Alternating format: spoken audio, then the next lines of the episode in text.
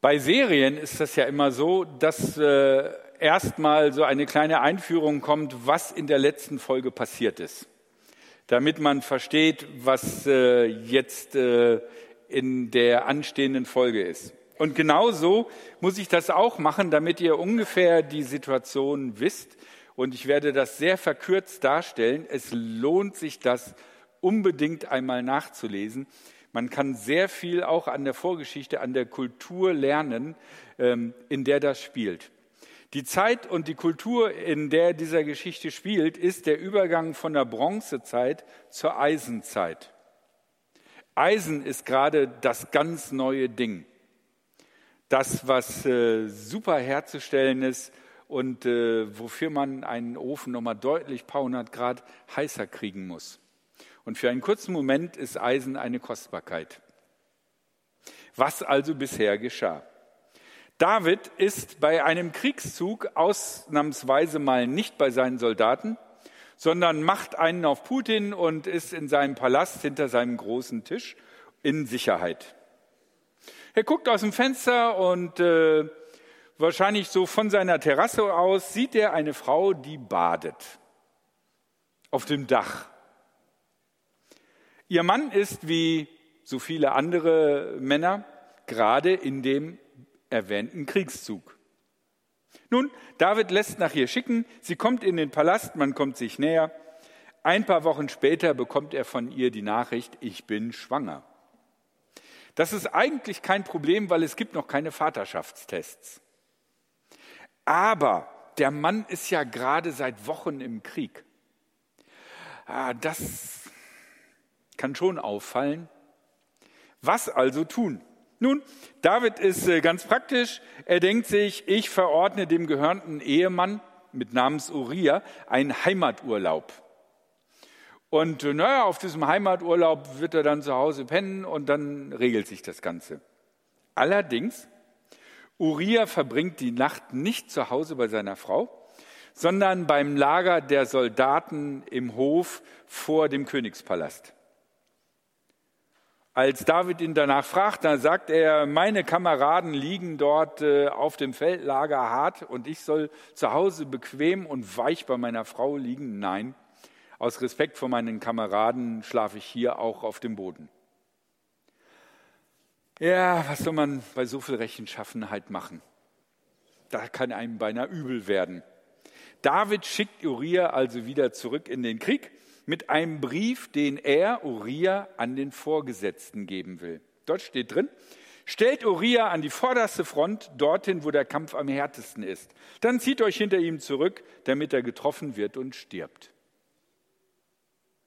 Als ihn dann die Nachricht von Uriah, von Urias Tod erreicht, lässt David dem Vorgesetzten von Uriah ausrichten, nimm die Sache nicht so schlimm.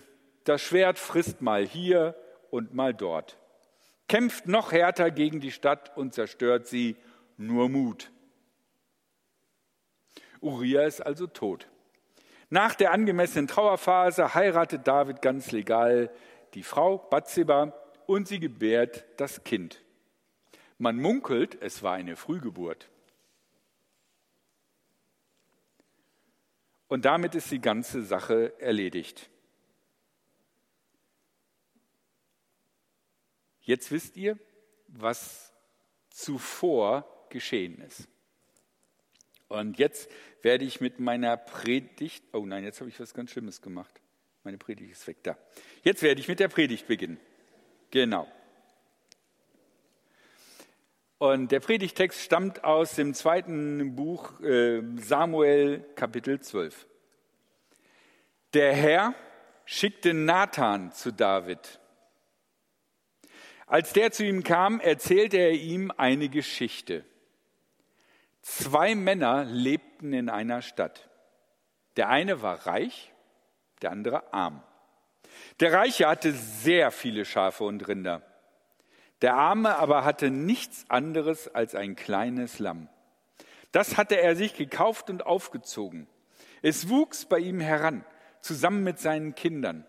Es aß von seinem bisschen Brot trank aus seinem Becher und schlief in seinem Schoß. Es war für ihn wie eine Tochter. Eines Tages kam ein Reisender zu dem reichen Mann. Und es war üblich, ein Essen für den Gast zuzubereiten, der zu ihm gekommen war. Doch der reiche Mann wollte seinen Besitz schonen und keines von seinen Schafen und Rindern nehmen.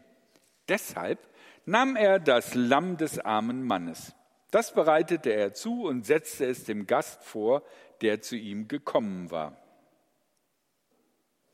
David wurde sehr zornig über den Mann und sagte zu ihm, so gewiss der Herr lebt, ein Kind des Todes ist der Mann, der das getan hat. Und das Lamm muss er vierfach ersetzen zur Strafe dafür, dass er das getan hat und das Lamm des Armen nicht verschonte. Damit komme ich zu meinem ersten Gedanken, verzerrte Wahrnehmung.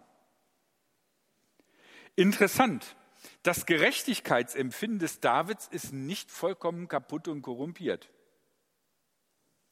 Er sieht ganz deutlich die Ungerechtigkeit da drin, dass ein Reicher mit seinem Wohlstand und seiner Macht einen Armen noch ärmer macht, um seinen eigenen Reichtum nicht zu mindern. Man sagt ja, von den Reichen lernen heißt sparen. Aber es ist getrübt, wenn es um die eigenen Handlungen und Taten geht. Kennt ihr diesen Effekt? Ihr fahrt mit dem Auto nach Freiburg in die Stadt und alle Fahrradfahrer nur Idioten. Nur Idioten. Am nächsten Tag fahrt ihr mit dem Fahrrad in die Stadt. Alle Autofahrer nur Idioten. Nur Idioten. Wir neigen dazu, bei anderen ganz genau zu sehen, was Unrecht ist und was falsch ist. Aber lassen gerne bei uns mal die rosa Brille auf und nehmen nicht wahr, wie unser Handeln für andere ist. Genau das ist das, was dem David passiert. Er ist König. Er darf alles. Er hat lauter Berater, die ihm sagen, sehr wohl, Herr König, klasse Idee, Herr König. Ja, super, so machen wir das, Herr König.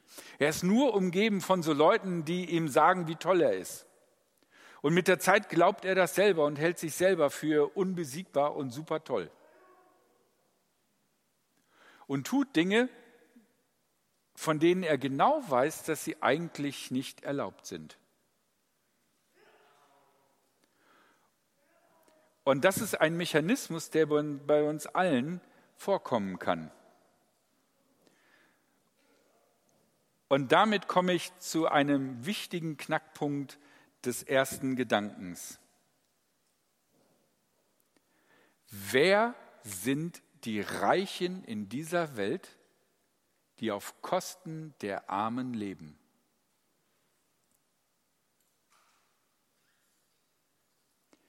Wer von euch möchte für ein paar Euro im Monat jeden Tag 16 Stunden arbeiten? In einem unbelüfteten, einsturzgefährdeten Raum? Keine Krankenversicherung, keine Sozialversicherung, nichts.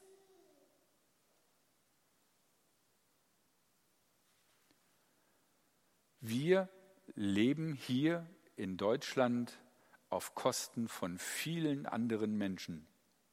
Und es ist nicht nur so, dass diese anderen Menschen sich nicht so viel Luxus leisten können wie wir, sondern wir leben auf eine Art und Weise, die das Leben anderer Menschen gefährdet und zerstört.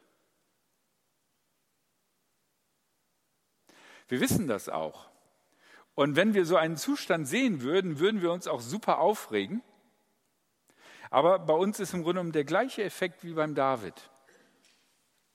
Wenn wir es woanders sehen oder wenn wir so einen Kaufmann sehen, der diese T-Shirts verkauft und die Leute so erpresst, da würden wir sagen, ja, meine Güte, so ein Sack.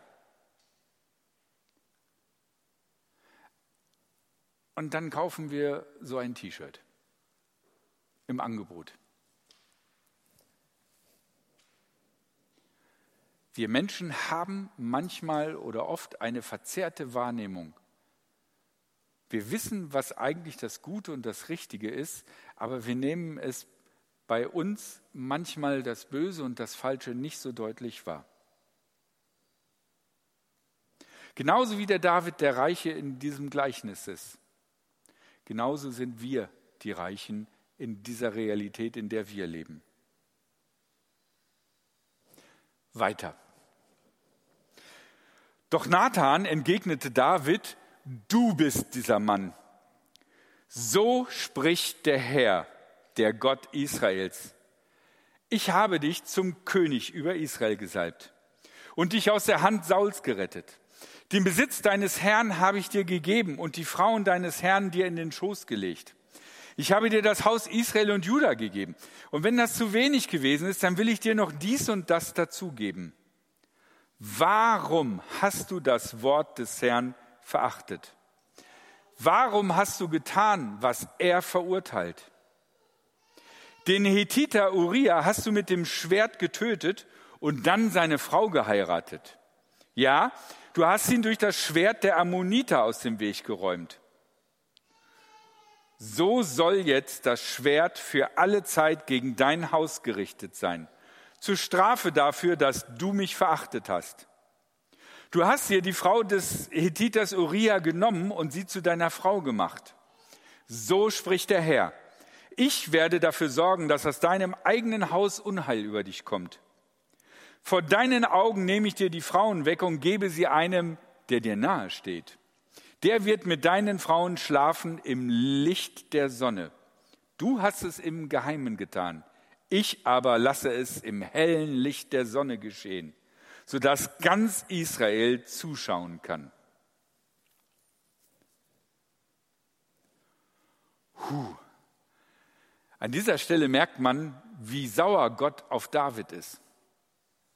Wie sauer ist, weil er aus einem kleinen Viehhirten, den die Brüder und sein eigener Vater nicht für nennenswert erachteten, einen König gemacht hatten, den großen König Israels, und der alles hat und noch viel mehr, als er brauchen kann. Er hat in seinem Harem so viele Frauen, so viel braucht ein Mann gar nicht. Und trotzdem braucht er noch mehr.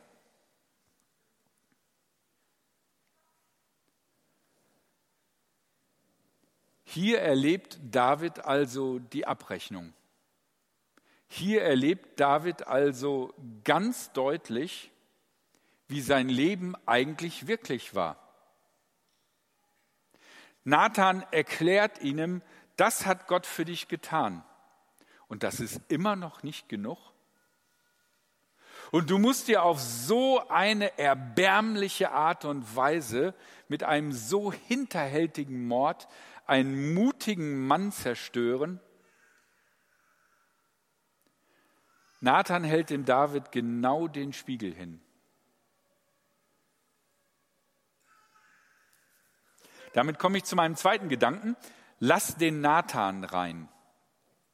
Selbstwahrnehmung und Fremdwahrnehmung können sich massiv unterscheiden. Und eine wichtige Frage, die besonders zum Beispiel in dem Psalm immer wieder auftaucht, ist, wie siehst du mich, Gott? ich halte mich eigentlich für echt voll okay. Aber wie siehst du mich, Gott? Und dann gibt es so Sätze wie Gott, bitte prüfe mich auf Herz und Nieren. Auf Herz bedeutet, prüfe meine Entscheidungen, mein, mein, mein Verstehen von dieser Welt, mein Handeln, was beabsichtigt ist. Und Nieren bedeutet, prüfe meine Gefühle, meine Emotionen, wie ich aus meinen Emotionen heraus handle. Hältst du mich, Gott, für so toll, wie ich mich halte? Oder wie andere Menschen mich vielleicht halten? Oder ist da etwas, was ich selber gar nicht wahrnehme oder wahrnehmen will? Aber vor dir ist es deutlich sichtbar.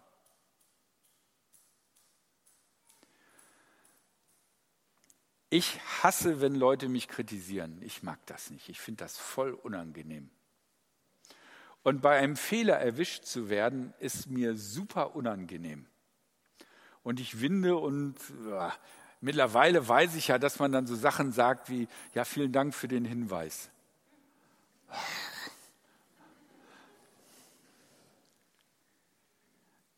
Aber ich glaube, es ist total wichtig, dass wir den Mut haben,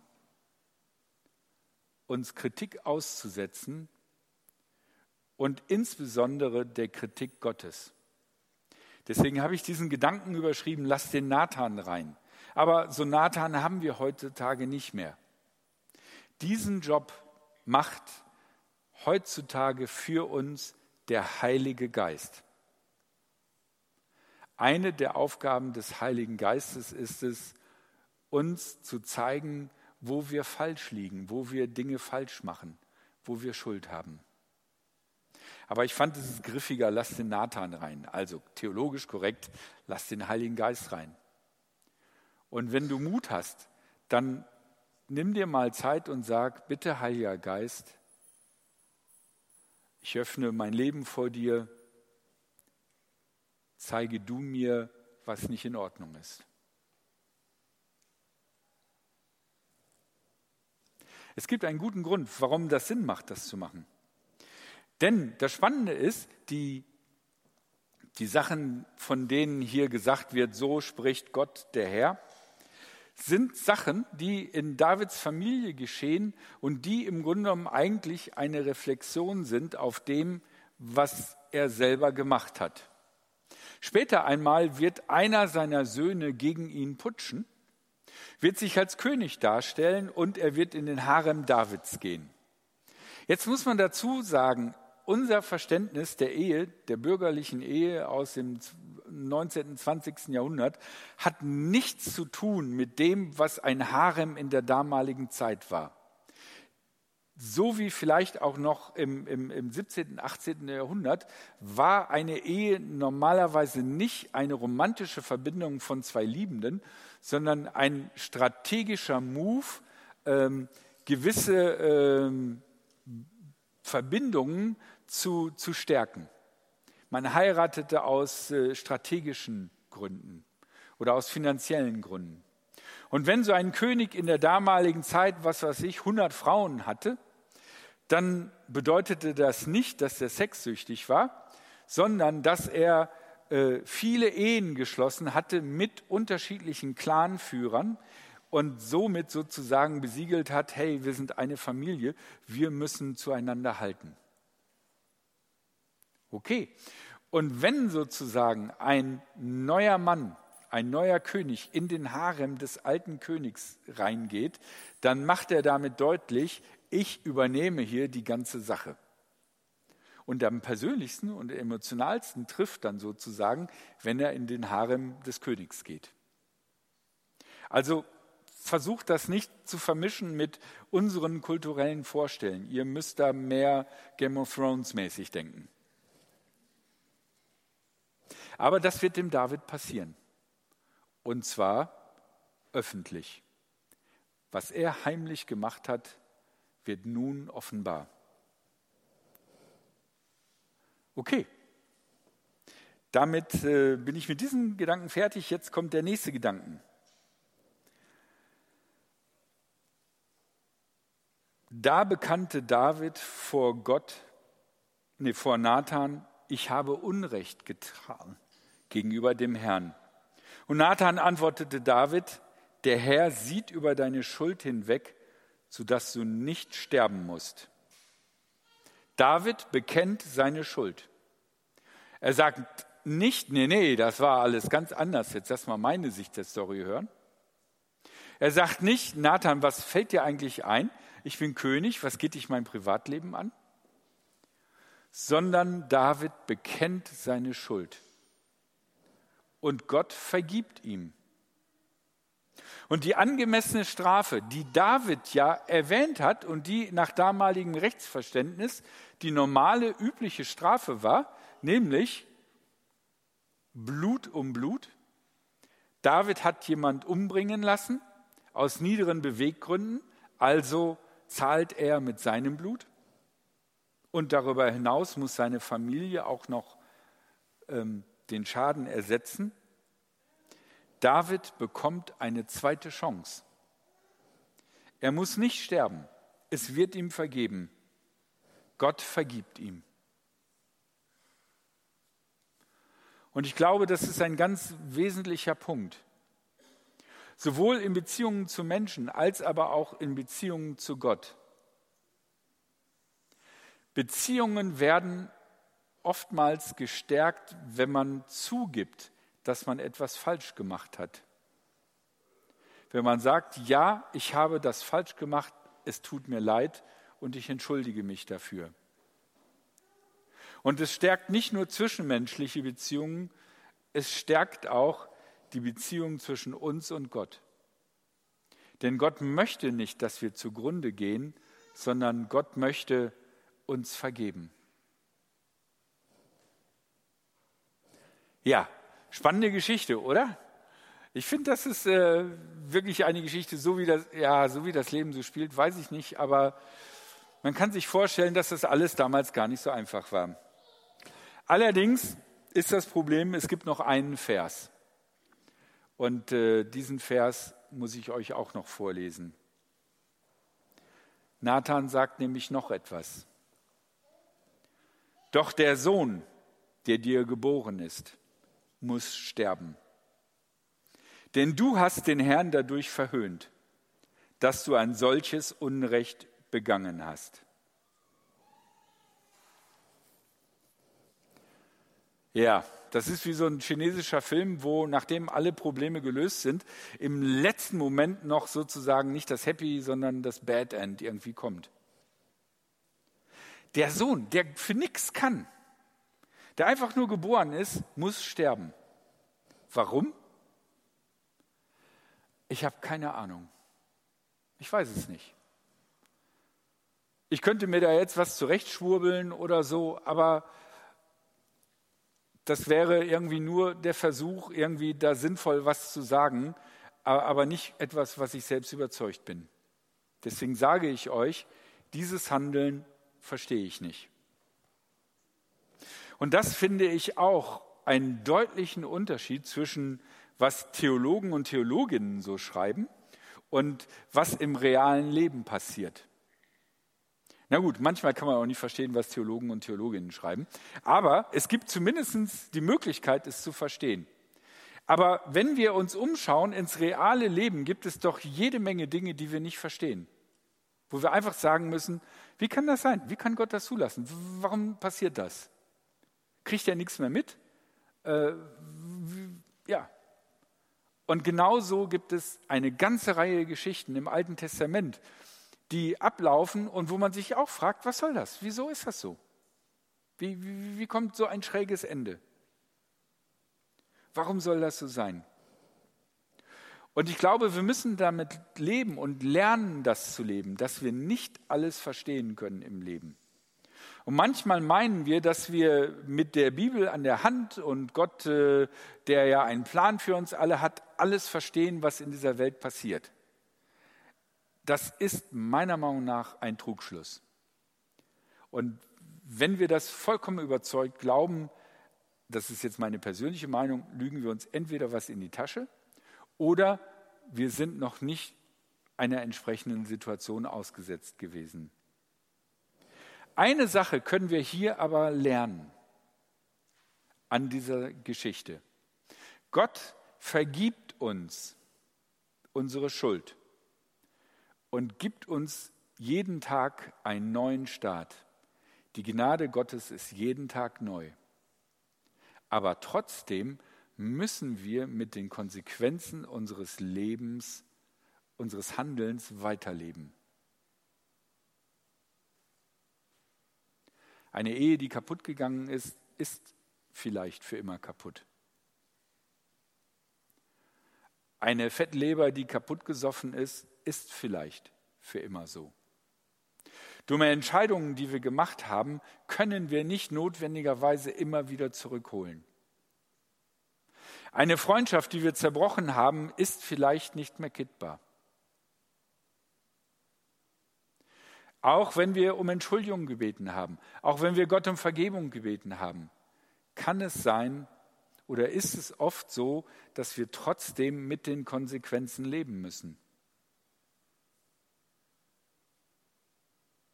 Und so kommt es, dass äh, manchmal die Idealkurve eines christlichen Lebens und die Realitätskurve von Menschen im wahren Leben so weit auseinanderklaffen. Weil die Risse unseres Fehlhandelns oder aber auch des Fehlverhaltens anderer diese Kurve an entscheidenden Stellen in eine andere Richtung gelenkt hatten, die wir nicht wollten und mit der wir trotzdem leben müssen. Und das finde ich auch das bemerkenswert Wichtige am Alten Testament, dass wir Lebensläufe sehen, nicht in der Idealkurve, sondern die verbogen und verzogen sind. Und es ist doch erstaunlich, dass ein Volk, was so stolz auf seinen König David ist, den großen König David, den größten König David. Der Messias wird ein Sohn Davids sein. Wir haben den Davidstern als Symbol in unserer Flagge. Dass so ein Volk so eine niederträchtige Geschichte in ihren Annalen hat und nicht retuschiert hat.